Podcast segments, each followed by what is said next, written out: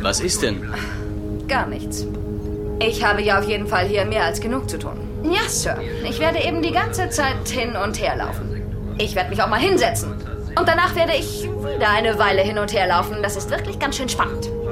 Außerdem habe ich von hier eine fantastische Aussicht. Machen Sie sich meinetwegen keine Gedanken. Ich werde hier sitzen und etwas stricken.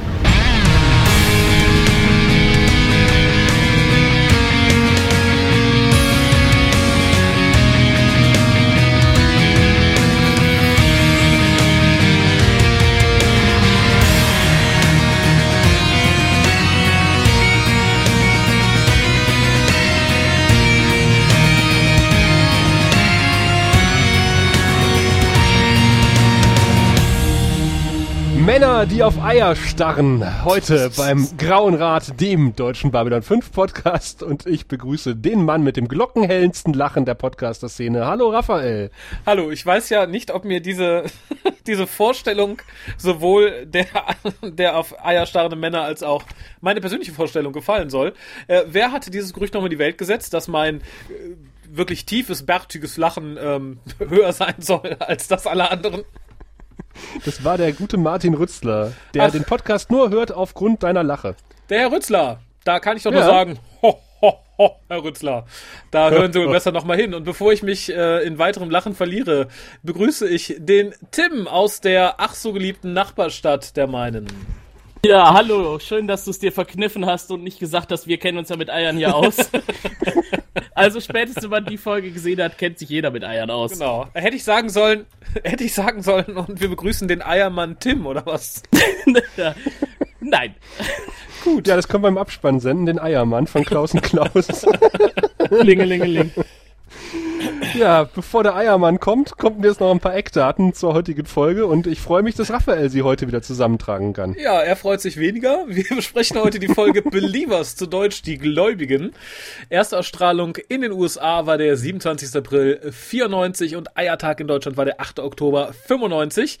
Drehbuch ist von niemandem geringeren als David Gerald und Regie führte Richard Compton. Hey, der Mann, der für Qualität bürgt. Da freuen wir uns. Der Eierexperte. Der Eiermann. Und ähm, ich äh, eier auch ein bisschen rum und äh, werfe noch die Wertung in den Raum und wir wissen ja alle, spätestens seit der Cybernetz-Folge, wie gut diese Wertung ist und es beweist sich wiederum, denn die P5-Wertung von 1 bis 10 liegt bei 7,74. Hey! Unglaublich. Noch schnell die D5-Wertung in den Raum geworfen der deutschen Babylon 5-Fans. Die ist dort etwas realistischer. 5,8. Da lässt sich der Deutsche die Eier nicht vom Brot holen. Ich glaube einfach, der, der, der Deutsche ist äh, zu katholisch erzogen. Ich, ich glaube, dem stieß das sauer auf. Das kann auch sein. Aber auch der Katholik als solcher philosophiert ja gerne über ethische Fragen. Oder Eier. Oder Eier. Nee, der Katholik als solcher macht einfach und geht anschließend beichten. Das stimmt. So wie Gott es gewollt hat. Das, das machen wir auch heute nach dem Cast. Ja, ich glaube, wir haben einiges zu beichten. Wer möchte denn den Inhalt beichten? Die Frage. Ich beichte mal. Oh, ich wollte gerade Ja. sagen, niemand will, aber Respekt. Ja, also ich, ich dränge mich nicht vor. Raphael, du darfst Oh gerne. Gott, nee, um Gottes Willen. Un- Unser Mann an den Eiern, Tim. Also, es geht äh, in dieser Folge, die uns äh, ethisch-religiös daherkommt, um eine Alien-Familie, die mit ihrem sterbenskranken Sohn Sean auf die Station kommt um sich dort Hilfe erwartet. Denn er ist sterbenskrank. Aber auf ihrer eigenen Welt kann ihm nicht geholfen werden und so äh, hoffen sie also, dass Franklin ihnen helfen kann. Zu seiner Überraschung, also zur Überraschung Franklins, lehnen die Eltern allerdings die angebotene Behandlung ab. Es ist nämlich eigentlich eine Erkrankung, die er tatsächlich heilen könnte durch eine Operation. Das würde aber dem Glauben dieser Alien-Eltern widersprechen, denn der Körper darf nicht verletzt und geöffnet werden. Dann verschwindet nämlich die Seele ins Nirvana und äh, es bleibt eine leere, seelenlose Hülle zurück. Parallel zu der Handlung um den kranken Sean macht sich Ivanova auf zu einem Eskorteauftrag für ein in einer Navigationskrise befindlichen Zivilschiff. Da äh, schnappt sie sich also ein Raumschiff und fliegt dorthin. Das ist eine Handlung, auf die wir immer wieder kommen in dieser Folge. Ivanova wird immer wieder kurz gezeigt, äh, während Franklin also versucht, die Eltern zu überzeugen, dass der Eingriff routine und ungefährlich ist. Es geht darum, dass er nicht versteht, dass äh, das Wohl des Jungen hier unter die Religion untergeordnet wird. Es gibt ein großes Hin und Her die ganze Station wird eingebunden, die Eltern versuchen Unterstützung von den Botschaftern zu kriegen, die sich also für sie verwenden sollen. Da gibt es sehr gemischte Antworten, auch teilweise sehr bigotte Antworten. Keiner unterstützt sie so richtig und das führt dann dazu, dass am Ende Sinclair sagt, gut, dann muss ich mich jetzt halt zum Anwalt dieser Leute machen und dann bestimme ich jetzt mal, die Operation findet nicht statt. Wir müssen den Glauben respektieren, die Station muss neutral bleiben.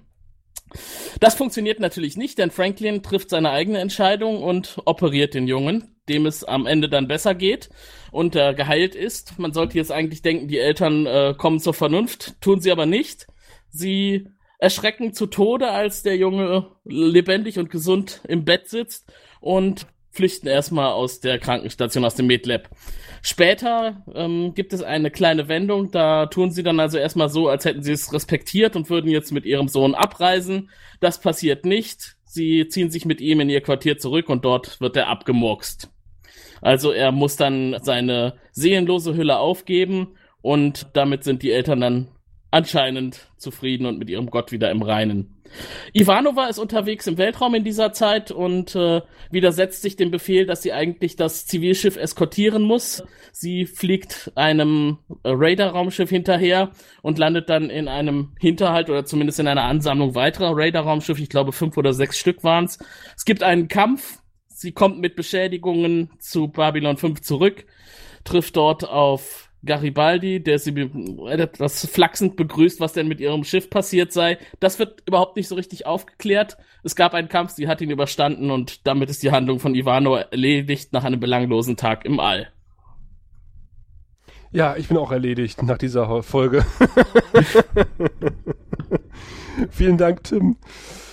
Äh, vielen Dank fürs Zuhören. Bis zum nächsten Mal. das war's. Mehr gibt es nicht zu sagen. Komm, Abspann. Du findest den Grauen Rat im Internet unter www.der ja, ich glaube, Raphael hat sich ganz besonders um, die, um das Schauen dieser Folge gedrückt. Ach, wir, waren etwas in, wir sind etwas in Vorleistung gegangen und er hat gesagt, er prokrastiniert noch ein bisschen lieber. Und es war schön, solange es gedauert ja, hat. Das erste, was ich aufgeschrieben habe, war Kamerafahrt und dann Richard Compton Fragezeichen. Da habe ich noch nicht geguckt, wer Regisseur ist, aber ich habe diese lang super langweilige Kamerafahrt gesehen, habe gedacht so, es kann nur Richard Compton sein. Und es war Richard Compton. Und dann meine nächsten Notizen sind Kind nervt vom ersten Satz an, Eltern nerven, Franklin nervt. Haben es die Folge perfekt zusammengefasst, oder? ja, absolut. Bis zum nächsten Mal, wenn es wieder heißt, nein. ich, ich bin da relativ kompromissvoller als du.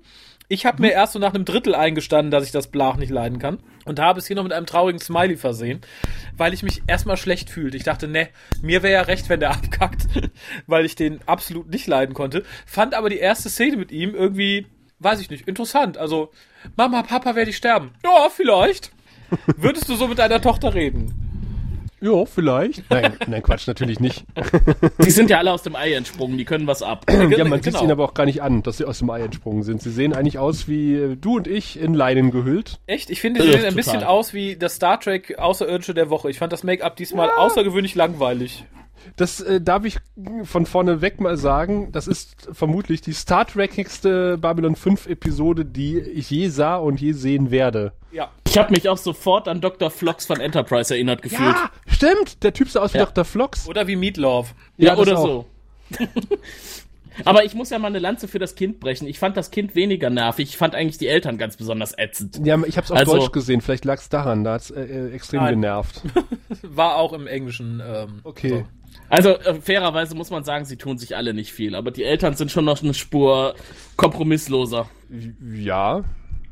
Sag mal, Tim, wenn ich mich recht entsinne, in deinem Steckbrief auf der, auf der Seite, steht da nicht, dass du ein totaler Dr. Franklin-Fan bist und jede Folge magst, die Dr. Franklin beinhaltet? Also so ziemlich genau das Gegenteil steht da. Ich bin kein Dr. Franklin-Fan, absolut nicht. Ich finde den sehr salbungsvoll und ich mag auch die Handlungsstränge später, wenn er auf der Suche nach sich selber und im Kampf gegen die Drogen ist, nicht. Das ist mir alles zu plakativ und, äh, Insofern und ich finde ihn auch gerade in dieser Folge hier sehr selbstgerecht. Hast du dir die perfekte Folge ausgesucht, um sie mit uns zu besprechen? Weil wir haben gesagt, wer macht denn Believers? Mm, Tim. Ja, das, das war in der Tat, als wir uns das erste Mal im Chat unterhalten haben, wurden ja schon die ersten Aufträge verteilt und ich war noch sehr blauäugig und ich hatte die Folge auch nicht mehr so im Kopf, aber ich habe wirklich sehr gelitten beim Gucken. Also ist die gibt Folge Schöneres. wie gemacht für dich. Äh, viel Dr. Franklin. Und ich habe, also er hat, zeigt ja wirklich so eine typische ärztliche Überlegenheit, äh, die er an den Tag legt. Ich habe mich nur gefragt, warum das Kind eine Chefarztbehandlung hat. Ich meine, da kommt halt irgendwie so eine etwas zerlumpte Alienrasse mit ihrem kranken Kind. Und der Chefarzt der Station kümmert sich um das Kind. Na, die Eltern sagen doch, es geht nicht ums Geld. Sie haben ja anscheinend genug. Ja. Klingt später, wenn äh, GK die Hand aufhält oder Londo, etwas anders. Ja, das ist ein Widerspruch. um da schon mal vorwegzugreifen. Weil das, das habe ich mich erst gefragt und dann wird's aufgeklärt, weil sie sagen ja, Geld spielt keine Rolle. Sag ich, okay, dann spielt halt Geld keine Rollen. Und sie sagen halt, wir kommen aus einer, aus einer Rasse, wo wir keine Gefühle zeigen anderen Leuten gegenüber. Und ich dachte, Außer jammern. ja, dafür jammern sie echt die halbe Zeit. Das ist mm, mm, auch so ein Widerspruch. Unglaublich. Ja, aber sehr schön fand ich, wo du es gerade sagtest. Ich, ich fühlte mich ja sofort an einen Orthopäden erinnert, den, bei dem ich mal in Behandlung war, der halt sehr schnell sagte, ja, die Behandlung, hm, die ich Ihnen anbieten kann, auf Krankenkassenkosten, die ist nicht so toll. Aber es gibt eine, die dauert länger und wird viel mehr kosten. Ich finde, da kam dann so ein bisschen der Kapitalist in Franklin durch, oder? Zwinker, zwinker. Na gut, er, er ist Arzt, ja.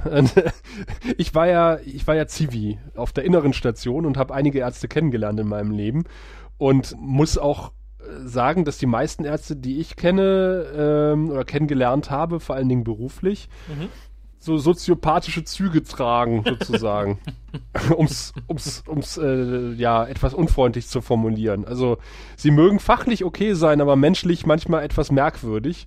Die einzige richtig gute Ärztin, die ich in meiner beruflichen Laufbahn kennengelernt habe, die war vorher Krankenschwester, hat dann umgesattelt auf Ärztin. Ah.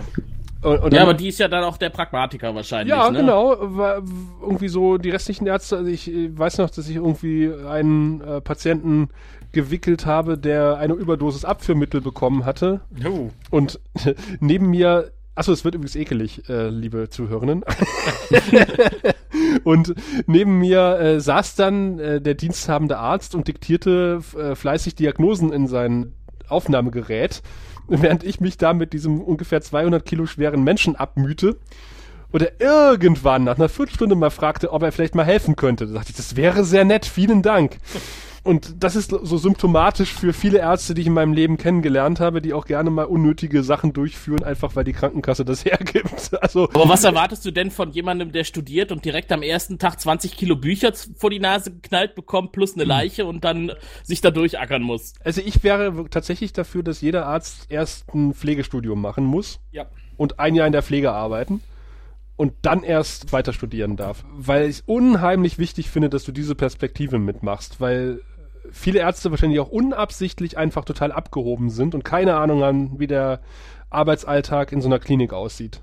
Sehe ich genau. Ja, die viel, meisten werden ja auch in kaltes Wasser geworfen. Die kommen dann aus der Uni und äh, sind direkt im Einsatz am Menschen. Es geht um Leben und Tod. Ich habe das bei einer Freundin mitbekommen. Das ist wohl gar nicht so einfach, wenn man fertig studiert hat und dann Arzt im Praktikum ist. Ja, als im Praktikum, äh, damals haben die weniger bekommen als eine Schwesternschülerin im dritten Lehrjahr und haben aber schon 24-Stunden-Schichten gemacht und haben die Verantwortung von einem, sagen wir in Anführungszeichen, richtigen Arzt gehabt. Das ist schon eine ordentliche Ausbeute. Also das muss man sich ernsthaft überlegen, ob man das macht oder nicht. Es hängt aber auch äh, tatsächlich oft an dem einzelnen Arzt, weil es wenige davon gibt. Und da schlage ich jetzt mal den Bogen zurück ins MedLab. Ich vermute mal, auf Babylon 5 gibt's auch nicht so viele Ärzte und deswegen wird diesem netten Alien-Kind hier auch Chefarztbehandlung angedeihen gelassen. Ja, ich dachte auch, der ist privat versichert, der hat Chefarztbehandlung. Also wenn ich wählen könnte, dann würde ich mich aber von Franklins Kollegin behandeln lassen. Dr. Martinev. Ja, genau. Äh, die ist die ja auch eher der pragmatische Typ. Ja, die ihm so ein bisschen Parodie bietet. Aber Ja. andererseits auch wieder nicht. Ja, am Ende ordnet sie sich ja seiner Entscheidung unter, aber das ist ja dann auch eigentlich die, die sie von Anfang an hatte. Na, die, die Operation soll durchgeführt werden. Ja. Geht Ja, um das Leben des Kindes. Ich, ich wollte gerade sagen, da finde ich nämlich Franklin so ein bisschen, ich, ich möchte jetzt nicht sagen scheinheilig, aber dass er sie erst so ein bisschen zusammenfaltet, von wegen, Ja. du musst doch erst auf, äh, auf den Glauben deiner Patienten eingehen, du musst sie überzeugen. Das hält er meines Erachtens auch nicht lange durch. Die geben dreimal ein Widerwort, schon sagt er, naja, egal, scheiß auf die Leute in ihren Glauben, ich mach, was ich möchte. Das ging mir ein bisschen zu schnell oder der Gute ist ziemlich verlogen. Zumal er, das sagt er ja später, oder kommt später heraus, ja irgendwie außerirdische Religionen sammelt. Oder Informationen über außerirdische Religionen, wenn ich das richtig verstanden habe, Ja. in seiner Freizeit, wenn er nicht gerade operiert. das ist. und, das hätte und, und dafür weiß er erstaunlich wenig über die Religionen von diesem Volk, das auch hofft, zum Glück nie wieder auftaucht im Laufe der Serie. Äh, Ja gut, Aber in dieser Situation, wo er am Anfang sich darauf einstellen muss, die Operation nicht durchführen zu dürfen, wird ihm ja später auch von ihr vorgehalten, dass er gelogen hat, weil er den Eltern sagt, hier ein bisschen Mikrowellenbehandlung und die und die äh, Medizin und das funktioniert dann auch. Plus das Gloppet-Ei. Wir müssen gar nicht Vor operieren. Dann nimmt sie ihn ja auch zur Seite und sagt, hier, äh, wenn ich das gelogen. richtig verstanden habe, ist da irgendwie ein Fremdkörper in der Luftröhre, der, ja, der wächst, und den, äh, ja, den, den Lufthaushalt des Körpers quasi etwas blockiert. Das klingt für mich als Laien so, als könnte man das mit einem endoskopischen Eingriff hinkriegen und müsste nicht operieren und erst recht nicht im äh, 23. Jahrhundert. Vielleicht gibt es einfach auch keine Endoskope mehr und man hat festgestellt, dass man mit direktem Zugriff schneller vorankommt. Ich meine, ich kennt, man kennt das ja aus Star Trek, dass da aufgeschnitten wird und wieder zugemacht wird und man sieht überhaupt nicht, dass operiert Hm. wurde. Mit diesem Hautregenerator. Ja, und dann das wachsen die Knochen Ja, zusammen. aber ich und glaube, so im, im, äh, im 22., 23. Jahrhundert ist die Medizintechnik weiter als, äh, gut, er sagt natürlich, es ist eine Lappalie eigentlich. Das ist eine Standardoperation. Ja gut, das sagt er natürlich schon. Aber ich denke, da lässt sich auch irgendwas nicht-invasives finden, um das zu behandeln. Na, wäre das der Fall, dann hätten wir keine Story für diese Episode und müssten Zum uns nicht Beispiel ein darüber riesiges Globuli, was man von oben durch die Luftröhre drückt und dann quasi den Fremdkörper gleich mit entfernt. ja, oder zu Deutsch einfach mal mit Wasser durchspülen, ne? Also das riesige Globuli drückt er dem Kind in die Hand und das ist Genau. nämlich ein Ei. und es pulsiert und er soll es ganz Genau. vorsichtig streicheln.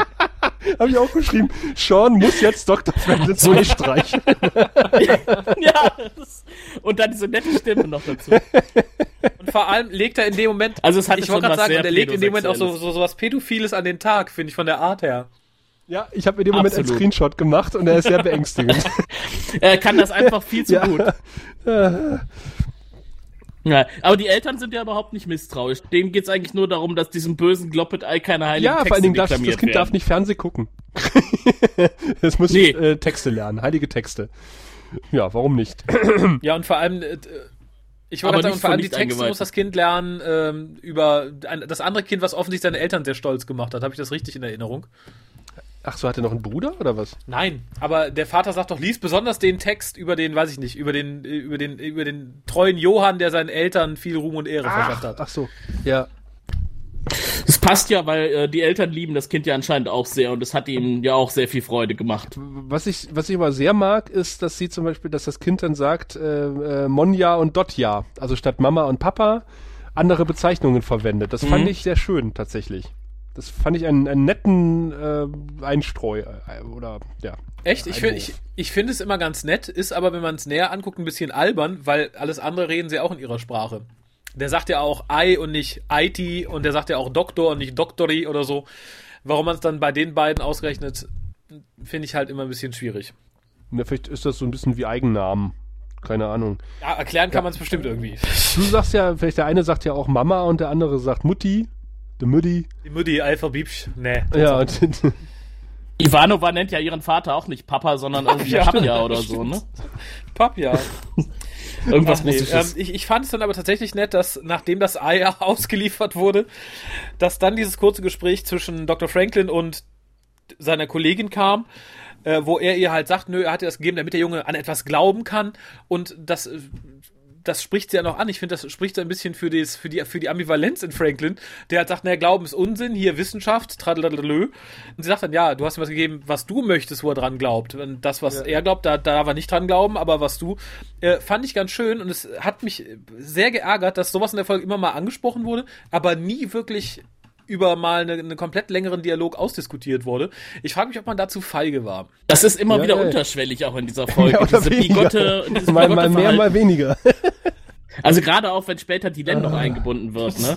Ähm, da würden die, würden die Eltern ja akzeptieren, dass sie quasi gegen ihren Glauben verstößt, um ihnen zu helfen, aber sie selber wären nicht bereit dazu. Ja, es ist Also Ich schwierig. find, Ma Maya äh, Hernandez, äh, nicht Mendez, Hernandez heißt sie, äh, spricht ja auch den großen Gott der Medizin an. Das finde ich ganz schön. Mhm. Und auch, dass wir so nebenbei erfahren, dass man keine Steaks auf Babylon 5 bekommt. ja kriegt, Keine kriegt man schon, aber ist teuer dann, ne? Dann kommt für mich die geilste Szene in dieser Episode. Garibaldi. Nämlich. Ja, Garibaldi ist auch dabei, genau. Aber Franklin füllt ein Formular auf die Beschaffung eines Steaks aus. also sieht man nicht, es ist schon ausgefüllt und liegt bei Sinclair auf dem Schreibtisch, der gerade Papierkram macht. Und ich dachte, wie geil ist das denn? Der muss dann irgendwelche Beschaffungsformulare ausfüllen und absegnen und wundert sich halt ein bisschen, dass äh, Franklin ein Steak bestellt hat und sagt so, wozu brauchen Sie ein Steak? Äh, wissenschaftliche Experimente, Sir. Medizinische Gründe. wer, wer soll das zahlen? Hernandez. äh, was Sinclair da gerade macht im Büro ist übrigens, dass er über Findeleier äh, äh, Ja, die die. Shakespeare-Kooperation äh, auf der Station lagern möchte. Was ein Ja, ja, was eine gefährlich. Anspielung auf äh, David Garrels anderen Werke, andere Werke ist. Ja, Under the Eye of God. Mach sein. Ja. Ich hab's auch nur gelesen. Ich hab's nie, Das ist ja tiefgründig. Ich hab's nie gelesen. oder gesehen oder gehört. Äh, ich fand aber in dem Zusammenhang sehr lustig, darum habe ich auch gerade so Garibaldi geschrien, der halt entsprechend sagt, nö, keine Eier hier, wollen wir nicht, ist zu gefährlich. Und daraufhin sagte, das ist eine tolle Idee. Ja, bestell mir auch ein Steak mit. so toll war die Idee auch wieder nicht. äh, fand, fand ich sehr niedlich und ich sah ihn ganz glücklich schon auf einem Steak kauen, was er sich auf diese Weise ergaunert hatte. Ich hätte, ich hatte ja eigentlich gedacht, dass wir am Ende dann irgendwie entweder Franklin oder Hernandez traurig vor einem Teller mit dem Steak äh, sitzen sehen und er oder ihr ist dann die Lust vergangen. Ja, ist jetzt Vegetarier, wegen der, wegen der Leiche von dem Jungen. Das wäre aber sehr in Ja, aber das hätte face, gepasst. Das, also, als wenn das Ende so nicht Ja. in your face war. Also das, das, das, Das Fleisch hätte es nur schöner gemacht, vermutlich. Ne? Ja. Da hätten Ja. wir wenigstens noch was mit Fleisch. Wasser im Mund oder sowas. Ja. Kackfolge, aber super Steak. Das, aber das Steak war gut. Tolles Kloppetei. Das Ei war etwas trocken, aber das Steak war gut.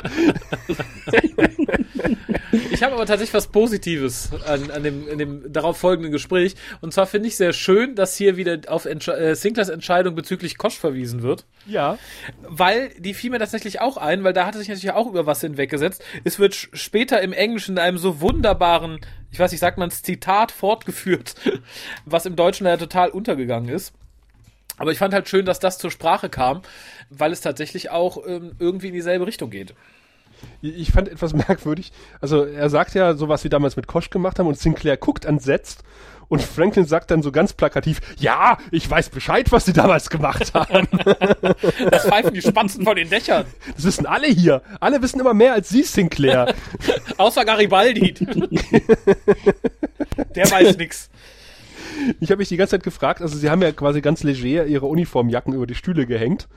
Aber, aber, es, aber Franklin ist offensichtlich ohne Jacke gekommen, weil er geht auch ohne Jacke und die bleibt, bleibt, bleibt auch keine Jacke hängen. Na, für das darauffolgende Gespräch kann er vielleicht auch einfach keine Einengung gebrauchen. Weil er so ein- das weil er so so Hals werden mit den Eltern. Richtig.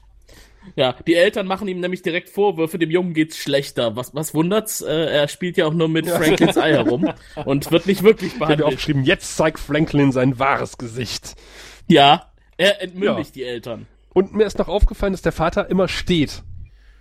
Es gibt kaum eine Szene, wo er sitzt. Steht er und- steht und- immer. Wahrscheinlich hat er es im Knie, aber kann sich nicht operieren lassen.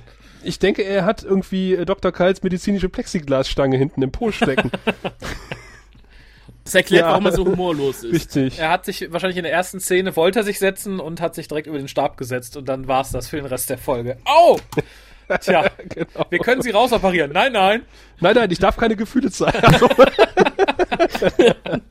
Aber das gilt ja auch nur für ihn. Seine Frau darf ja Gefühle ja, zeigen. ja, er ja. nicht. Vielleicht gilt es nur für Männer. Aber es soll irgendwie rauskommen, äh, hat, glaube ich, JMS ge gezwitschert von den Dächern im Anschluss, dass das eine matriarchalische Gesellschaft ist und sie eigentlich da die Hosen anhat. ist mir jetzt nicht so aufgefallen, ehrlich Da hat die gesagt. Regie gepennt, würde ich sagen, oder? Details, die man nicht braucht. Wie konnte das Richard Compton nur passieren? Der Arme, lebt er überhaupt noch? Wir sollten ihn mal einladen für ein Special. Das ist genau, bei dem er Sollten Regie das? führt. Darf ich mich schon mal jetzt aus dieser Folge ausklinken? Nö. Nein, Mit, mit gehangen, mit gefangen. Hier werden alle gequält. denn jetzt kommt die Szene, wie sie aus einer 90er Jahre Obi-Werbung bekannt sein könnten, könnte. Tatsächlich? Wo der Typ doch immer geht, wo kriege ich einen Satz Schrauben? Oh, bei Eisenthal entweder oder bei Obi. bei Eisenkamp oder bei Obi. Und dann äh, geht er doch immer zu verschiedenen Leuten und die fragen, äh, der fragt nach irgendwas und die sagen immer entweder da und da oder bei Obi. Und daran hat mich diese Szene total erinnert, weil die Eltern klappern jetzt alle Botschafter ab Ja. und blitzen aber auch überall ab. Also es fängt ja an bei JK, ne? Da geht es erstmal darum, der braucht hier Pinke Pinke. Die für die Nahen ist kein Vorteil drin, also keine Unterstützung. Ja, nee, Das er, ist- er will ja keine Pinke Pinke. Nee, das ist ja Londo, der Pinke Pinke haben will. JK hat aber auch gesagt, er ist nicht interessiert, weil es keinen Vorteil für ihn und sein Volk bedeutet. Aber Vorteil Ja, heißt gut. ja nicht Geld. Also ich glaube, der wollte, auch. der wollte einfach die große Streitmacht oder so, die die wahrscheinlich nicht hatten, die unsere Mormonen. Ich fand allerdings, muss ich sagen, und das habe ich mir auch sehr negativ notiert, äh, Londo wirkt relativ cool in seiner Szene. Ich fand aber Jakar wirkte sowas von Stereotyp billig runtergeschrieben. Also da habe ich Mhm. Jakar nicht als Jakar erkannt. Da hätte man auch jeden anderen hinsetzen können, die Fischfrau oder so. Ja. Es war eine extrem kurze Szene. War ja nur wirklich ganz kurz im Bild und dann wieder weg und dann ist er auch nicht mehr aufgetaucht. Das wurde auch irgendwo kritisiert und ich habe meine gelesen zu haben, dass Garrett das ziemlich zeitig geschrieben hätte, das Drehbuch, wo die Charaktere noch nicht so ausgereift waren, die Botschaftscharaktere. Ah, Und ich finde, das, das merkt man auch in dem Zusammenhang. Und wie du ja vorhin gesagt hast, äh, sie gehen dann zu Dylan und Dylan sagt, nee, meine Religion verbietet es mir, in andere Ge- Angelegenheiten einzumischen. Und dann sagen die Eltern, ja, ist doch egal, was ihre Religion sagt, helfen Sie Ja, uns gefälligst. Und dann so, O unseres unsere wichtig. Religion zu verteidigen, so. Merkt ihr es eigentlich gerade, was er hier macht? Auf jeden Fall ist sie, sie drückt Mitleid aus und Dr. Franklin will ja nur helfen. Genau. Sie wollen uns nicht helfen, weil es verboten ist. ist unglaublich. Und irgendwie haben sie es auch geschafft, einen Termin bei Kosch zu bekommen. Ja. Der, der, der war hilfreich. der, der sehr hilfreich war, weil der Vater natürlich auch genau den wunden Punkt trifft, indem er sagt so, stellen Sie sich vor, Sie wären da auf dieser Krankenstation und jemand würde gegen Ihren Willen eingreifen Stellen Sie sich das mal vor. und dann macht er auch gleich die Klappe zu. Es ist zu spät. Die Lawine hat bereits begonnen und er sagt im Deutschen, es ist zu spät, dass die Pebbles eine, Entschei eine Entscheidung treffen zu lassen. Pebbles, ja. Die Ja. Steine. Echt? Ja, er sagt wirklich Pebbles. Uh, Und ich dachte, das kann doch nicht euer Ernst sein. das Er ist sagt ja- krass. die Lawine hat begonnen, es ist für die Steine zu spät zu wählen. Im Original, also jetzt übersetzt ins Deutsche zurück. Und aber, dass man dann die Pebbles, die, die Kieselsteine als Pebbles übersetzt hat, dachte ich, da sind mir die Ohren kurz mal abgefallen. Das Und die ist ein bisschen Kinnlade auf die Tischplatte. Das ist wirklich ein bisschen peinlich. Naja, in den 90ern war wahrscheinlich das Synchronwesen auch noch nicht so gut, wie es heute ist. Das stimmt. Aber immerhin hat, hat äh, Sinclair noch die Muße, sich ein blaues Schlumpfeis zu gönnen. Auf dem Sockerlo. er geht ja dann, er macht ja das einzig Richtige. Er geht ja quasi dann endlich mal zu Sean und fragt ihn, was er möchte. Ja, fand ich auch tatsächlich die, die, der erste kluge Akt in dieser, in dieser Folge. Und der kommt von Sinclair. Der übrigens, als er die Krankenstation betritt, erstmal so breitbeinig steht, als wäre der Sheriff und würde jetzt alle erschießen. Ist das noch jemandem aufgefallen? nee. Ja, doch. Also er tritt da sehr selbstbewusst auf und es ist eigentlich nur ein krankes Kind im Raum. Ja, genau. Vielleicht wollte er sagen, sieh her, auch ich habe ein Ja. Ei. Ja. Was hast du denn da? Was leuchtet denn da? Oh, da ist es hin. Ist das Darum tut's so weh. Das kenne ich doch. Aber ich fand es irgendwie ganz süß, dass das Kind irgendwie erkannt hat, dass das ein Stück Plastik ist, aber sagt, aber sagen Sie es nicht Dr. Franklin, der glaubt, das ist ein Ei. Das, das war geil. Ja. Sinclair trifft eine interessante Entscheidung, wenn man berücksichtigt, dass er Jesuit ist. Aber er begründet sie sehr gut, finde ich. ja, in der Tat. Er sagt ja, dass äh, er auch schon operiert worden ist und äh, es war auch lebensbedrohlich und er lebt immer noch und er fühlt sich so wie vorher und seine Seele ist immer noch da. Mhm. Und Sean gibt dann halt zur Antwort, ja, klar, du bist ja auch keinem Ei entsprungen. Ich, Es ist das ist nicht so. ein Ei entsprungen. Ja, ich fand dieses, diese ganze Eierei in dieser Folge, es ging mir irgendwie aufs Ei. ich weiß auch nicht. Ja, das wirkt liegt doch sogar zu Ostern, oder? Im April? Du bist dem großen Ei entsprungen. Ja, ich finde, es wirkt so ein bisschen, als hätte man vorher gesagt, pass mal auf, du kriegst das doppelte Gehalt, wenn du schaffst, 27 Mal das Wort Ei in dieser Folge unterzubringen. Und darum haben wir Ei an jeder Gelegenheit. Wir haben das Placebo-Ei, wir haben das Ei der Shakespeare Company, wir haben das Ei, aus dem die Viecher rausgeschlüpft sind. Da, da steckt, glaube ich, Kalkül hinter. Irgendwie schon. Ich, bin, ich mir, bin ich mir sicher. Das Das sollte man auch einfach mal das, zählen, wie oft das muss Wort irgendwie ein Running Gag vorkommt. hinter den Kulissen gewesen sein. Ich kann es mir auch nicht anders erklären.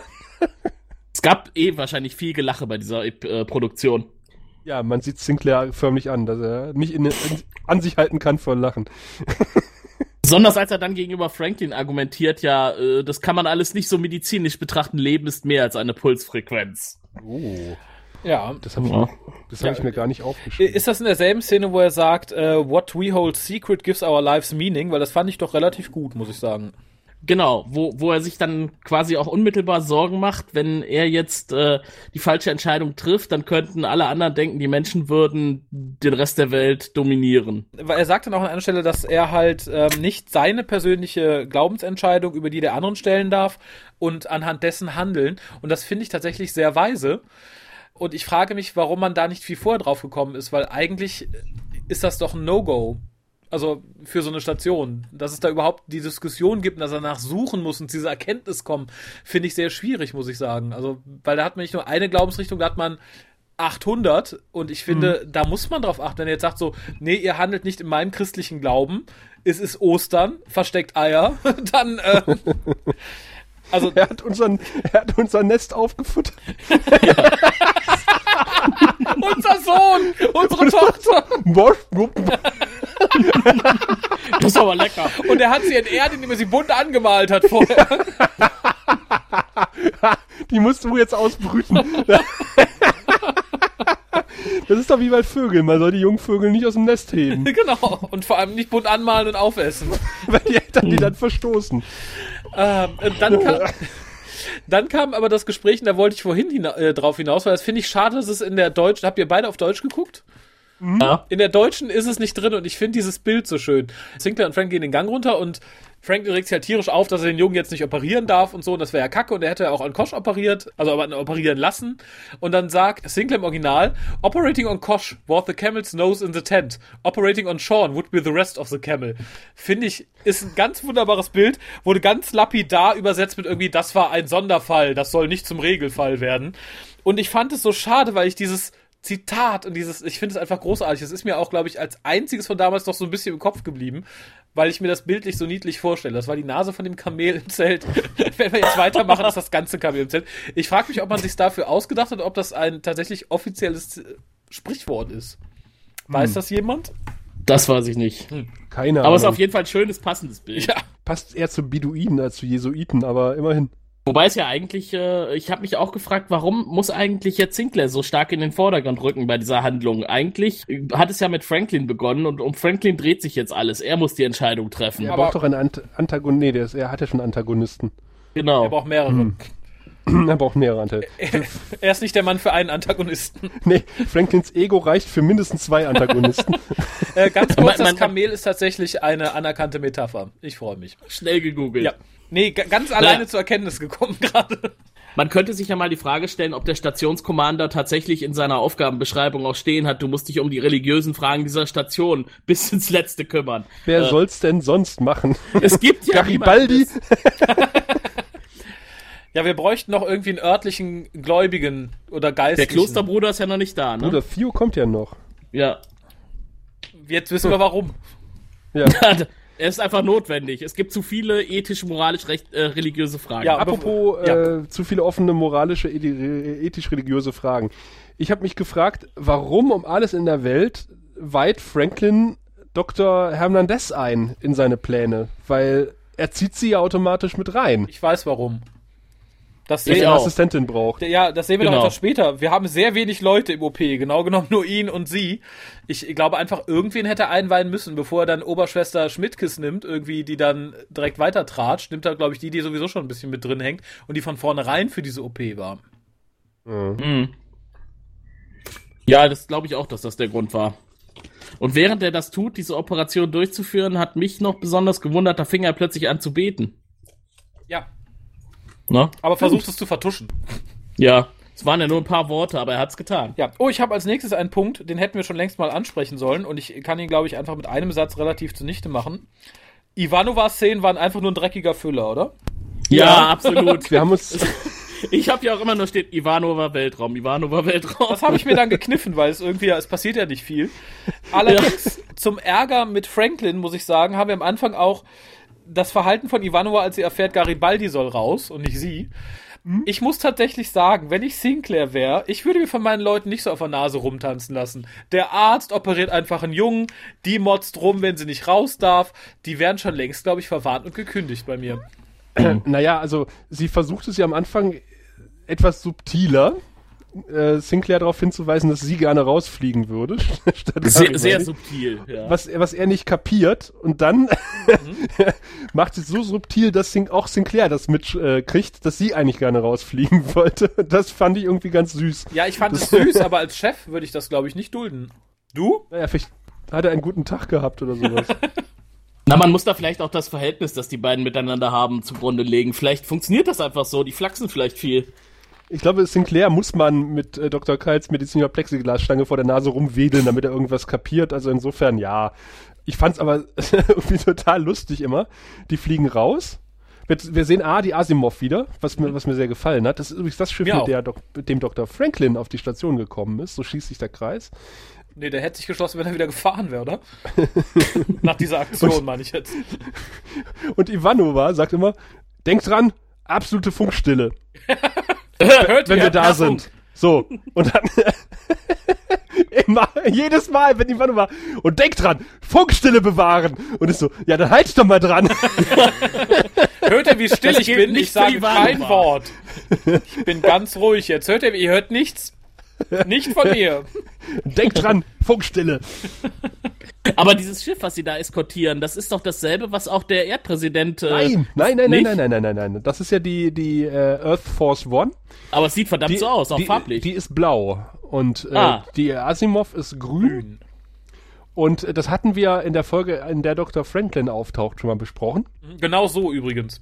Genauso, dass ich auch, dass ich damals sagte, das hat mich total an das Schiff vom Präsidenten. Aber warum auch nicht? Ich meine, gibt ja gleiche Modelle. Ich glaube, wie heißt diese Band, die jetzt gelandet ist, äh, hinter der Kanzlermaschine? Was? Hä? Iron Maiden? Iron Nein. Maiden? Oder Genau. Das Flugzeug von Iron Maiden sieht ja auch der Air Force One ähnlich. Also insofern, Ist nur größer, ne? und cooler. Aber ja. Kennt ihr diese Szene aus, natürlich, natürlich kennt ihr diese Szene aus Star Wars, in der Han Solo einen Stormtrooper verfolgt, um eine Ecke herum und plötzlich einer ganzen Heerschar Stormtrooper Ja. entgegensteht und auf dem Absatz kehrt macht und, und schreiend wegläuft. Und daran hat mich die Szene erinnert, in der äh, Susan das Raider-Schiff verfolgt und plötzlich halt, huch, hoppla. ja, und äh, wie sie sie bekämpft hat, I'll explain later. Das wäre zu teuer geworden, vermutlich. ja. Oder wir hatten Das schon genug Füller. ja, das fand ich sehr billig, dass man gesagt hat, na ja, da ist halt was passiert. Also dieser ganze Weltraumausflug war extrem billig. Ist total sinnlos, ne? Äh, man weiß überhaupt nicht, ist jetzt das äh, die Asimov überhaupt tatsächlich da angekommen, wo sie hin sollte? Warum ist Ivanova zurückgekehrt, obwohl sie von sechs Schiffen eingekreist war? Es ist irgendwie. da hätte ich lieber noch ein bisschen das Loppet-Ei gestreichelt. Ich Ja. nicht. Ich war dankbar über jede Ab Ablenkung. Ähm, was mich. Ach, das Lob. ja, Das war ja auch ironisch gemeint, lieber Raphael. das sagst du so. Inzwischen ist das Loppet-Ei ja dunkel, ne? Denn es leuchtet nicht mehr, der Junge ist kurz vor Sterben. Du hast das verfolgt? Du hast, du hast das, die Leuchtkraft des Gloppet-Eis Ja, verfolgt? ja, habe ich in der Tat. Ach, Ähm, sieh an. als Ja, jeder ein ging, war es fast aus. Ich habe mir als nächstes noch ein Zitat notiert, was mal wieder das Wort Ei ganz unauffällig in diese Folge einstreut. Und das war die fast romantische. I am hungry. Alter, Where's my steak? Und da, das war die fast schon rührende Beschreibung des Vaters, wie der kleine Junge aus seinem Ei gekrochen kam und er so glücklich und stolz war. Irgendwie wurde mir in dem Moment, ich kann nicht sagen, warum, ein bisschen übel, als ich mir diese hässlich maskierten Leute vorgestellt habe, wie sie aus Eiern rauskriechen.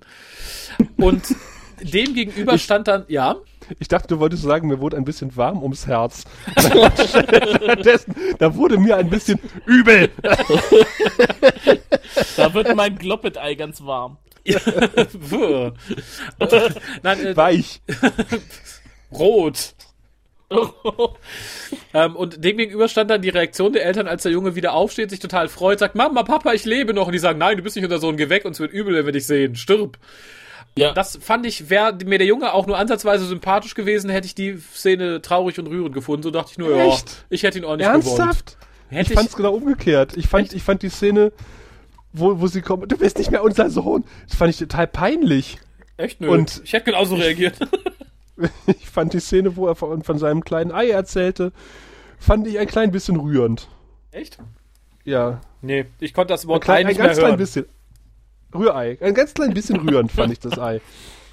Echt nicht. Also ich fand's überzogen. Also selbst wenn man davon ausgeht, dass er jetzt eine seelenlose Hülle ist, ne, muss man doch nicht sofort das Messer ziehen und äh, seine Frau davor beschützen, was die seelenlose Hülle mit ihr anstellen könnte. Doch, und hätte er jetzt noch gesagt, er steht auf Jungs, hätte ich direkt zugestochen. So, so läuft das doch bei den gläubigen Leuten heutzutage, oder? Ja, zumindest bei denen, die aus dem Ei kommen. Die Gläubigen aus Oder, dem oder Ei. ein Ei haben. Die Gläubigen aus dem Ei, sehr schön. Und dann ist ja vorher eigentlich noch äh, total Franklin so, ha, jetzt, was sagst du jetzt? Jetzt habe ich operiert, jetzt ist er wieder gesund. Und da habe ich mir aufgeschrieben, jetzt möchte ich Franklin am liebsten in die Fresse hauen. Weil er an, in dieser Szene an Arroganz nicht zu überbieten war. Das stimmt. Siehst du, das möchte ich eigentlich immer, wenn ich Franklin sehe.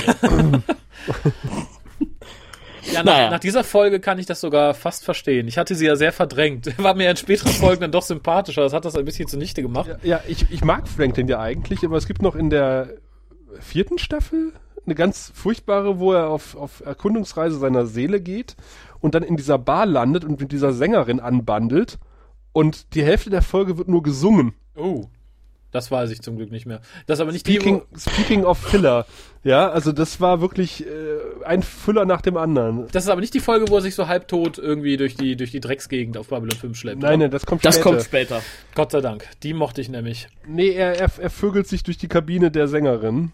Und die, aber nur Und mit die der klaut Sängerin. ihm seinen äh, Kreditchip. die immer äh, ihn durch Gläser betrachtet. Und Ja. wir gezwungenermaßen auch, weil die Kamera dasselbige tut. Tja, ich weiß nicht, ob ich bis dahin noch bei euch bin, muss ich sagen, wenn mir sowas droht. Ich, ich, ich fürchte fast, diese Folge ist noch schlimmer als, äh, als, als die oder Grau 17. Ich merke das schon, ihr werdet auch noch zu Franklin äh, hassern. Nein, nein, nein, nein, nein. Nein. Aber ich Nein. habe einen weiteren Punkt, der mich persönlich vielleicht stört. Vielleicht findet ihr das super, wenn, wenn man so mit euch umgeht. Aber gerade als Chef würde ich mir das auch nicht gefallen lassen. Und zwar, mh, wer von euch hat Untergebene? Ich habe keine. Ich auch nicht. Tja, dann stellt euch vor, ein Kollege, den ihr nicht mögt, oder ein. Kollege, den- wo ihr sagt, ach, der macht minderwertigere Arbeit als ich, ruft euch an und sagt, Sascha, Tim, ihr müsst herkommen. Am besten kommt ihr beide. Klick. Ich kann es nicht leiden, wenn man mich irgendwo hinkommentiert und mir nicht eben dann noch schnell sagen kann, was los ist am Telefon. Da, da kriege ich Hass, Das war da ich Anruf aus aggressiv. dem Medlab. Ja, genau. Und äh, als Chef hätte ich süß gefragt, warum? Ist das ein Scherz? Wird der Kuchen kalt? Ja. Was möchtest du Ist das von jetzt mir? wirklich wichtig? Ja, das äh, finde ich irgendwie Ja. fantastisch. Ich finde, es ist A, respektlos und B, Informationen kann man schnell vermitteln. Da kann einfach sagen, der Junge stirbt, die Eltern sind hier, kommen Sie schnell. Das liegt aber auch am Autor, äh, weil das eine typische Star Trek-Krankheit ist, weil in Star Trek ist immer so, äh, sie sollten runterkommen und sich das ansehen. Was denn? Äh, Klingt schon weg. Ja, vielen Dank für diese Information, Arsch. Aber Kommunikation in Amerika läuft einfach auch anders als in Europa. Also, ich meine, die begrüßen sich ja teilweise nicht Geringer. mal mit Namen am Telefon und verabschieden sich nicht. Das ist äh, auch eine Art, wie man miteinander umgeht.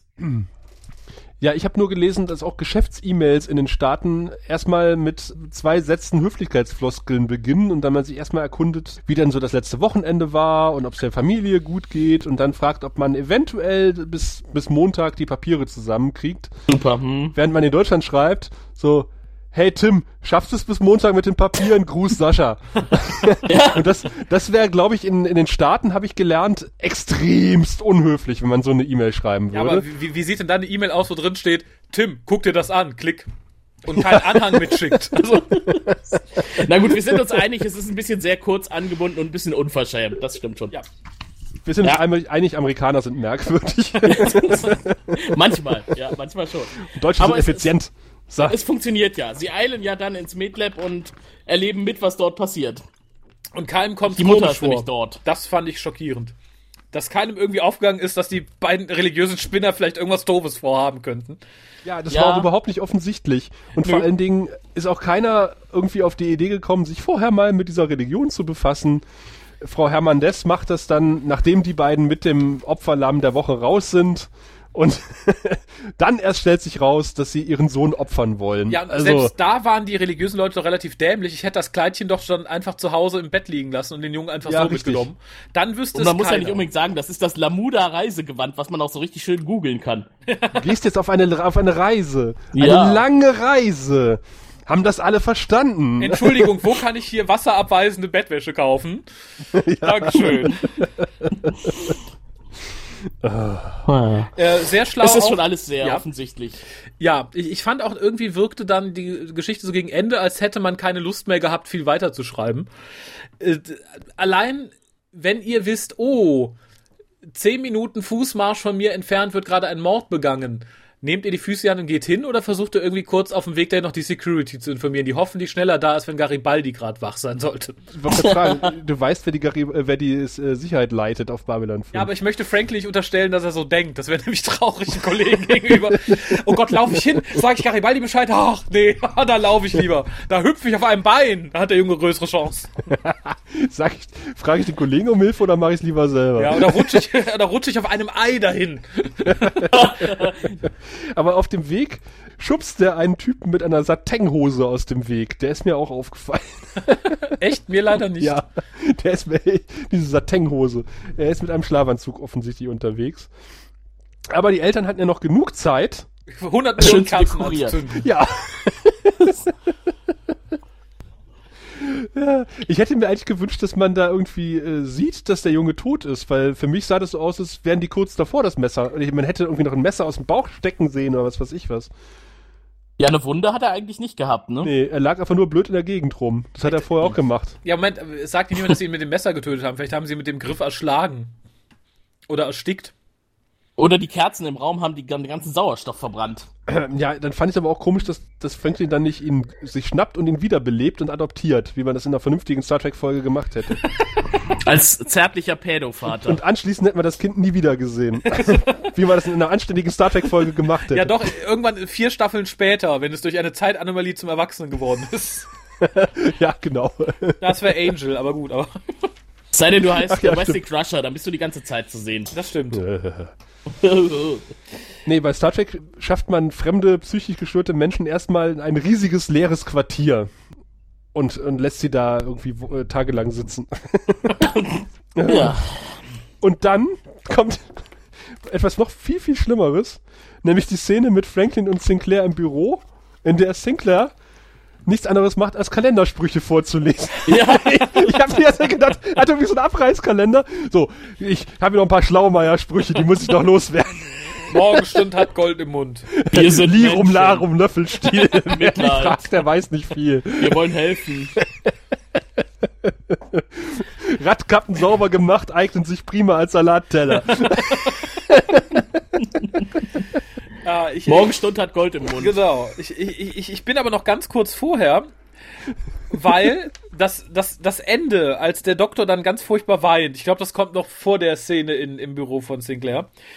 Das hätte für mich fast funktioniert, wenn er nicht angefangen hätte zu weinen und zu gucken wie ein bedröppelter Hund. Dann hätte es vielleicht irgendwie funktionieren können. Ah. So war ich hin und her gerissen zwischen laut loslachen, mitweinen, aber aus anderen Gründen oder ausschalten, aber dann hätte ich das Ende nicht mehr besprechen können. Er hätte Ähm. noch ein Steak vor, vor sich auf einem Teller haben sollen. Ja, Das wäre mal ein gutes Ende das- gewesen. Ja, und dann das Steak hätte er angucken müssen, dann ganz traurig wegwerfen. Das wäre vielleicht Ja. doch mal so. Auf das Steak weinen. Ja, allerdings fand ich im Büro dann einen Satz, der fasste sehr schön zusammen, was der größte Fehler an Franklins Verhalten war in dieser ganzen Folge. Warum fragt er erst nach und tut's dann trotzdem? Ja. Also, das hätte ihm doch. Ich meine, der ist ja jetzt nicht zwölf Jahre alt. Das hätte ihm ja vorher bewusst sein sollen, dass wenn da ein Nein kommt und es kann sein, dass ein Nein kommt, dass es dann trotzdem tut. Da hätte ich doch meine Schnauze gehalten. Hätte vielleicht den Eltern gesagt, der Junge braucht zwei Tage Ruhe, gehen Sie mal weg. Nee, das ist keine Narbe, das ist eine Druckstelle. Fahren Sie auf Wiedersehen. Richtig. Pups. Genau das habe ich auch gedacht. Also äh, er hätte den Jungen ja auch sagen können, pass auf, tu mal so, als, als würdest du erst noch ein bisschen geschwächt sein und dann machen wir von Tag zu Tag einfach ein bisschen mehr. Oder er sediert ihn ein bisschen. Meine Güte, er hat, er hat ja schon operiert, dann, dann kann er doch mit den Jungen mit Drogen vollpumpen. Was soll's? Und Also- Narben wird man auch in der Zeit hoffentlich ein bisschen hübscher wegmachen können als heute. Und selbst heute geht es einigermaßen. Also. Und Ja, ja, das äh, stößt ins gleiche Horn wie meine Endoskopie vorhin. Ja, ja. und die haben den Jungen ja nicht, weiß ich nicht, vom Hals bis zum Ei aufgemeißelt. Ne? Das muss man ja auch dabei auch nicht vergessen. Also das fand ich, also Hannibal vom A-Team wäre nicht froh über Franklins Plan gewesen in dieser Folge. Schön, schön formuliert. Allerdings fand ich dann, dass das, was mit Franklin passiert, sehr schön, weil es sehr richtungsweisend ist dazu, was mit dem Charakter noch passiert in Zukunft und wie er so tickt. Nämlich erscheint das ja echt schlecht äh, zu verknusen, was da passiert ist. Und ich finde, er wirkt schon fast, als würde er gleich den Medikamentenschrank plündern. das stimmt, ja. Da hast du nicht ganz unrecht. Ja. Ich weiß nicht, be be bezwecken sollte das ja wahrscheinlich, dass man Mitleid mit ihm hat und eine bessere Beziehung zu ihm herstellt, aber Echt? äh, mich, Ich- hat das, mich hat das ja noch mehr abgestoßen. Echt nicht. Ich fand, es wirkte tatsächlich so, als wüsste man schon ungefähr, wo der Charakter hinlaufen soll. Und darum fand ich so toll, dass man das noch irgendwie eingebaut hat. Du suchst händeringend nach Gründen, noch einen Penis zu zücken. Ich höre schon. Ja, nee, irgendwie das, äh, ja, tatsächlich, ich fand es wirklich in dem Moment gut, weil ich, glaube ich, nach dem Rest der Rotze nicht mehr damit gerechnet hatte, dass noch irgendwas kommt, wo ich sage, ach ja, das haben sie schlau irgendwie positioniert. Das hätte in einer anderen Folge aufgesetzter gewirkt als hier. So nicht, dass die Familie ganz am Ende aufgesetzt war. Nein, Nein. die Familie doch nicht. die, Weißt du, was ich mich gefragt habe? Ähm, Warum? Jetzt, ja, das auch. Jetzt mal abseits von, von irgendwelchen religiösen Firlefanz. Die Typen haben auf einer Erdenstation einen Jungen ab- umgebracht. Also egal, ob das jetzt äh, ihrer Ansicht nach nur eine sterbliche Hülle ohne Seele war. Ich glaube, die juristische Lage ist relativ eindeutig. Die haben einfach mal jemanden umgebracht und ich glaube, da können die sich nicht einfach mit religiösen äh, Pseudo-Geschwätz rauswinden. Das klappt doch Eigentlich- heutzutage und hier auch. Eigentlich müssten die ja zumindest angeklagt werden. Davon hört man auch nie wieder was von irgendwelchen Konsequenzen für diese Eltern. Zum Stimmt. Glück. Anklage, Also, ja gut, man hätte ja im Nachsatz nachschieben können, die haben 30 Tage auf Bewährung bekommen oder so, kulturelle Differenzen. Punkt. Ja, oder da nützt ihnen auch ihre, ihre Religion nichts. Sie kriegen beide die Todesspritze. Aber nicht von Dr. Franklin, der ist so ein Weichei. es, ist, es ist wirklich nicht erklärbar. Vor allem, es gibt ja auf der Station auch einen Richter, ne? Der taucht ja auch später nochmal auf. Da werden ja diverse seltsame Verhandlungen geführt. Ja. Äh, eigentlich hätte ich jetzt auch erwartet, dass die beiden sich nochmal rechtfertigen müssen. Oder bestraft werden müssen. Ja, vielleicht, gut, ähm, das, was Raphael sagt, man, man hätte es nicht unbedingt sehen müssen, aber man hätte es zumindest erwähnen können. Ja, äh, was ich aber sagen wollte, vielleicht, ich meine, Franklin darf ja auch bleiben und vielleicht hat einfach der gute Sinclair beschlossen, die Eltern nicht anzu, äh, anzuzeigen, weil dann auch rauskäme, was Franklin alles Böses getan hat und äh, was praktisch unter seiner Führung auf der Station so passiert. Und dann wäre das passiert, was er von vornherein vermeiden wollte, nämlich dass alle glauben, uh, die Menschen halten eh alle zusammen, guck, der hat den da das machen lassen. Da wollen wir nicht mehr hin. Neutralität. Genau. Boah, Das kann wär der ja noch, noch zynischer als, als ohnehin schon. Meine Fresse. Ja, zur Ehrenrettung der Folge. Allerdings habe ich vor allem eins aus der Folge mitgenommen, nämlich äh, vor allem aus den Notizen zur Folge. Und zwar, dass es eine ganz wundervolle Kurzgeschichte namens The Old Equation von der Twilight Zone gibt, die ich unbedingt mal sehen möchte. Weil? Ähm, weil es darum tatsächlich um ein, ein Dilemma geht, was ich hier nicht sehe, was aber irgendwie der Folge angedichtet werden sollte. Und es geht da wohl um einen Flug eines Raumschiffes zu einem entfernten Planeten. Und das bringt Medizin dahin, um die, alle Leute auf diesem Planeten zu retten. Und der Sauerstoff an Bord dieser Maschine reicht genau für den einen Piloten und genau für diesen Flug. Und er stellt fest, oh, ein kleines Mädchen hat sich auf das Schiff geschlichen. Und darum heißt es, wenn wir beide hier sind, haben wir nicht genug Luft. Das heißt, wir sterben und das Schiff kommt nicht an. Das heißt, alle Leute auf dem Planeten sterben. Und die Kleine kann das Flugzeug nicht fliegen, also bleibt ihm nur übrig, die Kleine aus der Luftschleuse zu werfen, was er dann auch tut. Und das finde ich ist tatsächlich ein interessantes Dilemma, wohingegen mich hier die Geschichte mit dem religiösen Firlefanz eigentlich so null interessiert hat. Und ich sehe da auch gar keine Ansatzmöglichkeit, das irgendwie dilemmamäßig zu vergleichen, muss ich sagen. Lustigerweise, wenn man den Wikipedia-Artikel zu den äh, Gläubigen aufruft, oder zu Believers im Original, weil die deutsche Episode hat natürlich keinen keinen Wikipedia-Eintrag, wird unter ähnlicher Artikel eine Battlestar Galactica-Folge angeführt. Aha. den deren inhaltlich überflogen habe, wo ich jetzt keine Parallelen feststellen konnte. Und eine South Park-Folge, Ach, in der ein Junge quasi, der mit, mit Eric, glaube ich, nee, nicht mit Cartman, mit, mit, mit, mit Kyle zusammenspielt, äh, plötzlich zusammenklappt. Es kommt raus, der hat Krebs. Die Eltern sind total gläubig und wollen nicht, dass er behandelt wird. Und äh, Peter entführt, nicht South Park, Family Guy, entschuldige. Ah. So, jetzt habe ich es genau. Family Guy Folge. Und äh, äh, Peter entführt nämlich dann den Jungen und sie bringen ihn ins Krankenhaus und ich weiß aber gar nicht mehr, wie die Folge ausgeht. Ich habe nur die Wikipedia-Artikel dazu gelesen. Müsste man mal, ich habe auch leider die Folge nirgendwo bei YouTube, bei YouTube gefunden. Okay. Also eine ähnliche Thematik, aber umgesetzt wie bei Family Guy. aber dann hatte ja diese furchtbare Episode wenigstens noch den Effekt, dass wir uns angefangen haben zu interessieren für dieses Thema. Und wie es an anderer Stelle umgesetzt wurde. ja, Nämlich, es kann nur besser umgesetzt worden sein. das ist nicht weiter schwierig. Nein. Ja, wir sind Ja, aber- fertig eigentlich mit der äh, Mitleidsmasche von Franklin. Und jetzt kommt Ivanova auf die Station zurück. Kampfflieger kaputt, Ivanova glücklich. Und Abspann. Es wird noch eine nette, glückliche Familie zu sehen, die ihr Kind herzt. Franklin Das streichelt alleine Hut, im ne? Medlab sein Gloppet-Ei. Ah, stimmt. Genau, da kommt noch diese Szene, wo das Kind geherzt wird. Die habe ich schon verdrängt. Ganz schrecklich, ganz, ganz schrecklich. Ich habe hier fünf Ausrufezeichen daneben. Dann vor allem Garibaldi, der sagt, haha, ich erzähle dir gleich eine Geschichte. Ja, genau. Das war eigentlich doch ganz cool. Ja, genau. Haha, du weißt nicht, was passiert ist, Ja, als du weg Franklin wollte Das- einen Jungen retten, aber er hat es geschafft, aber dann haben die Eltern ihn umgebracht. Ein Weil er Bier bitte. eingestreichelt hat. Oh, und jetzt, jetzt isst er sein Steak nicht und ich krieg's. Und dazu trinke ich deinen Kaffee. Ach, schön. Unsere Babylon 5 Familie. Wisst ihr, wer gar nicht in dieser Folge aufgetaucht ist? Ja, Ja, wer denn? habe ich vergessen. Ich wusste es gerade noch. Talia Winters. Talia Die auch nicht. Aber Lieutenant Corwin. äh, der erst auch nicht. Aber ganz Na, besonders tot. nicht Londo und auch nicht unser guter alter Wir. Sehen Sie, wir Centauri haben sechs. Äh, und jede Zahl steht für ein bestimmtes Niveau von Intimität und Lust. Also es beginnt bei eins und das ist, na ja, ja, ja. Dann kommt zwei und wenn man fünf erreicht hat, dann... Ja, ja, schon gut, Wirr, ich habe verstanden, alles klar. Ja, ich wollte eine goldene Brücke zu unserer Peniswertung schlagen. Einer Lüge. Das war gut. Wieso? Londo war da. Ach verdammt, Londo war da, aber wir tauchen nicht auf. Nein, also insofern, ah, ja, die goldene Brücke war vielleicht doch nur Silber oder Bronze. Aber sie führt uns zu den Penissen und da wollten wir hin. Von den Richtig. Ich bin gespannt. sollen, wir, sollen wir heute Eier vergeben? Ich, ich fange mal an mit meiner Wertung. Ja, die Frage bitte. ist, ob, ob zu den sechs Penissen noch zwölf Eier gehören. Aber Man, man will es sich lieber nicht vorstellen. Also an meinem einsamen Gloppet-Ei hängen zwei Centauri-Penisse. Zwei sehr großzügige Centauri-Penisse. ach doch zwei. Ja, doch zwei. Ich habe mir gedacht, ich kann, eins kann ich nicht machen. Das geht einfach nicht. Doch, das geht. Das haben wir auch schon gemacht. Das kommt mir so, das kommt mir so gemein vor. Und ich bin auch kurz davor. Sie haben's ja wenn gut gemeint. Sie haben es gut gemeint, das, das zählt doch nicht, oder? Wir sind doch hier nicht auf der Sonderschule. Also, Gut gemeint ist das Gegenteil von gut gemacht.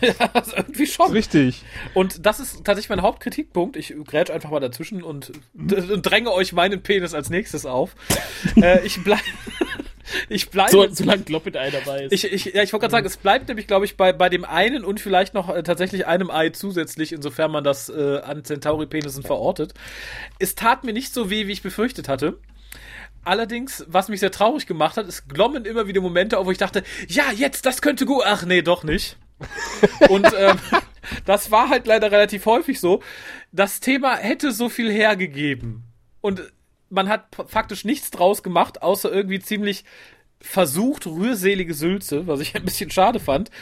Aber dafür gibt die Folge vermutlich sehr viel Sprüche für einen Abreißkalender her, inklusive des Kamels. äh, aber wie gesagt, äh, ein, ein Centauri-Penis und ein, ich vermute mal Centauri-Ei, aber Er gibt äh, insgesamt einen Centauri-Penis. 1,5 1,5 Penisse, sagen wir mal. Aber auch Das nur, weil pff, das Ei so schön geleuchtet hat. Toll. Da bin ich voll bei dir, Raphael. Ah. Das habe ich mir auch aufgeschrieben. Einfach aus dem Grund, dass ich es dann doch einen Ticken besser fand als den Cyber Sinclair im äh, Nazi-Raum, Ja. im virtuellen. den fand ich wirklich grottig und nicht ansatzweise unterhaltsam. Und die Folge ist wenigstens so schlecht, dass man sie wieder lustig finden kann. Also man, man hat ein bisschen was, wo man sich aufhängen kann. Äh, zum Beispiel das Loppet Eye. und ich muss auch sagen, die Thematik berührt mich mittlerweile, wo ich Vater bin, etwas mehr als damals, als ich das mit, keine Ahnung, äh, 18 Jahren das erste Mal gesehen habe. Und sag mal, wenn es eine typische Star Trek-Folge gewesen wäre, wir haben ja vorhin schon ausgemalt, wie sie ausgegangen wäre. Und dass das eben nicht passiert ist, sondern dass der Junge das Zeitliche gesegnet hat und das auf eine nicht sehr angenehme Art und Weise, müsste man der Folge, glaube ich, eigentlich auch anrechnen. Was, äh, woran wir uns, glaube ich, mittlerweile ein bisschen gewöhnt haben, weil das nichts Neues mehr ist in der heutigen Fernsehwelt, aber ich glaube in den 90ern einfach mal ein kleines niedliches Kind umzubringen in einer Science-Fiction-Serie, das war, glaube ich, schon ein relativ schockierender und mutiger Schritt, mhm. was aber nichts daran ändert, dass die Umsetzung furchtbar ist. also insofern schließe ich mich an, 1,5 von, äh, von 6. Sehr schön. Ja. Ähm, bevor wir zum Ende kommen, möchte ich noch etwas loswerden. Ja, ich auch noch, aber mach Achso, du. Nee, das ist total äh, fast fachfremd. Also das, ähm, ich glaube, da bist du näher dran. JMS hat natürlich auch diese Folge kommentiert. Das wollen wir nicht unkommentiert lassen. Während nämlich JMS Kommentare zu manch anderer Folge ungefähr zwei Absätze lang sind, ist dieser Kommentar ungefähr zwei Seiten lang, denn er fand sie in einer Position, wo er sich rechtfertigen muss und wer JMS äh, kennt. Er wirkte beleidigt. Der weiß, dann teilt er gerne mal aus, oder? Also, wenn man sich die Kommentare mal durchliest. Ja das ist so ein bisschen wie so ein beleidigtes Kind, dem man die Schäuf das Schäufelchen weggenommen Fragt ihn nicht das Falsche. nee, definitiv nicht. Habt ihr euch das ein bisschen durchgelesen ich, mal? Also es war tatsächlich sehr viel. Ich hab's nicht komplett. Ich auch nicht. Ich, wie gesagt, nach, nachdem der beleidigte Ton irgendwie anfing, habe ich es mir dann auch gekniffen, weil ich dachte, das möchte ich mir nicht antun. Er wirkte tatsächlich, als hätte er beim Schreiben auf magische Weise die Arme verschränkt gehalten. Also ich glaube, was ihn am meisten gestört hat, ist, dass man ihm unterstellt hat, das war nicht wirklich Science Fiction, was du da abgeliefert hast. Das war äh, Schrott. Oder das war Star Trek. Und da reagiert er ganz schnell allergisch. Ja, es kam doch irgendwo der Vorwurf, ja. äh, das ist doch dasselbe wie in einem Deep Space Nine Roman. Genau, da hat er gesagt, das lag wahrscheinlich einfach daran, dass zu dem Zeitpunkt in allen Zeitungen so ein Beispiel von diesem Thema veröffentlicht wurde und dann hat das der Autor von Deep Space Nine genauso verwendet wie unserer für seine Story. Das war seine Begründung. Ja.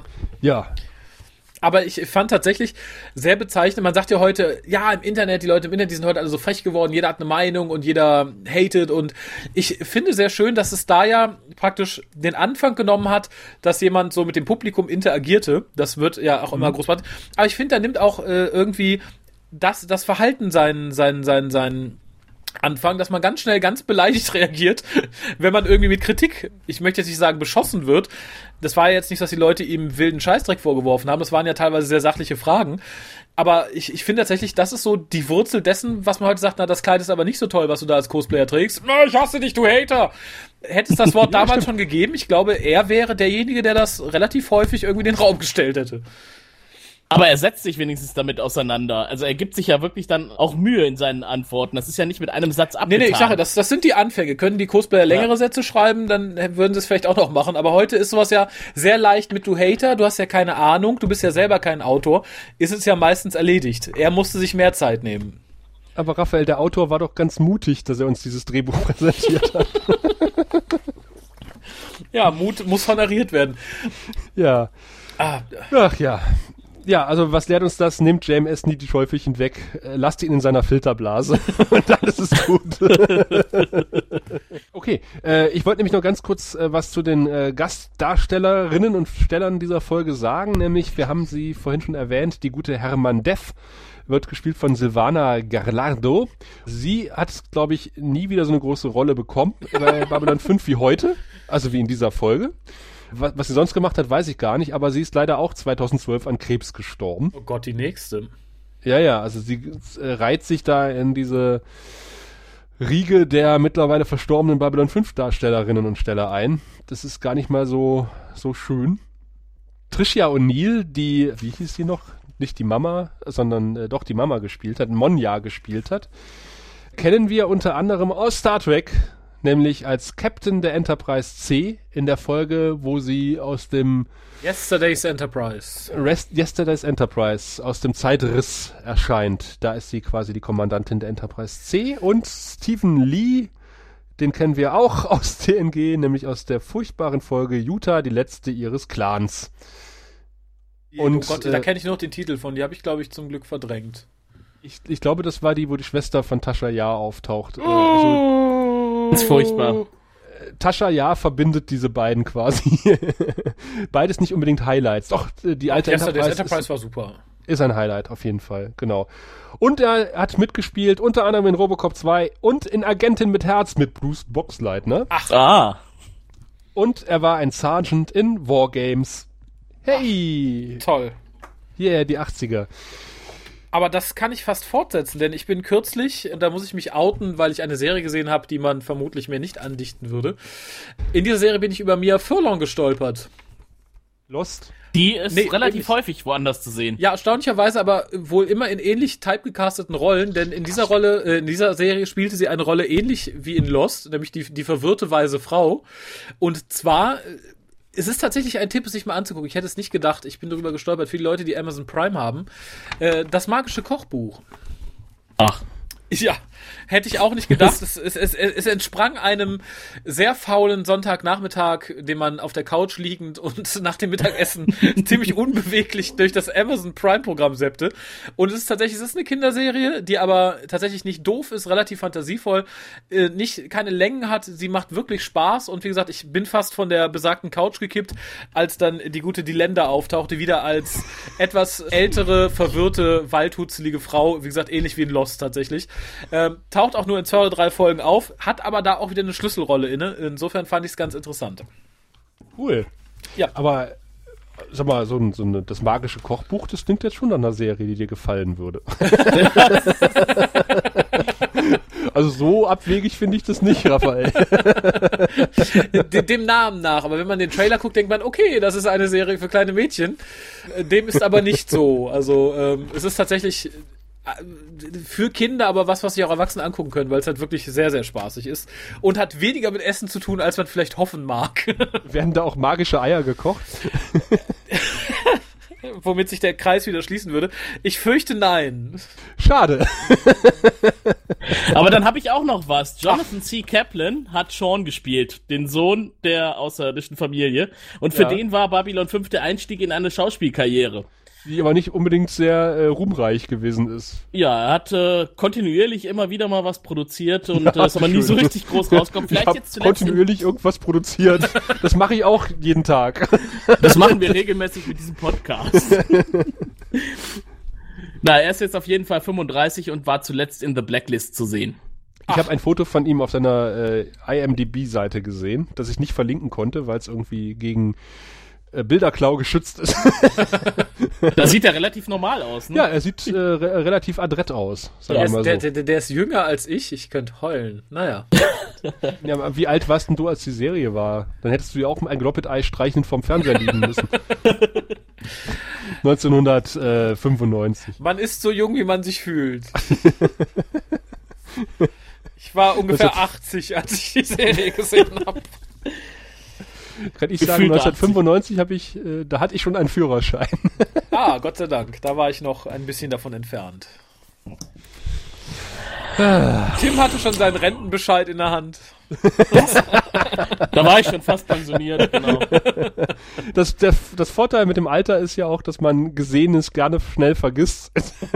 Insofern hoffen wir, dass wir diese Folge äh, nicht in unser Langzeitgedächtnis speichern werden. Ich gehe stark davon aus. Ich auch. Welche Folge? Ja. Gute Antwort, Raphael. Es ging, es ging ja irgendwie um. Ja. ja was wir von der nächsten Folge halten werden. Äh, ich glaube, ich hoffe, sie ist besser. Es ist nicht weiter schwierig. Das hören wir in der nächsten Ausgabe von äh, Der Graurat, der deutsche Babylon 5 Podcast. Bis dahin. Du findest den Grauen Rat im Internet unter www.der-graue-rat.de unter facebook.com slash grauerrat und at graurat bei Twitter. Nimm Kontakt mit uns auf unter goldkanal at der-graue-rat.de. Benutze das Plugin auf unserer Seite oder ruf uns einfach an unter 0355 547 8257.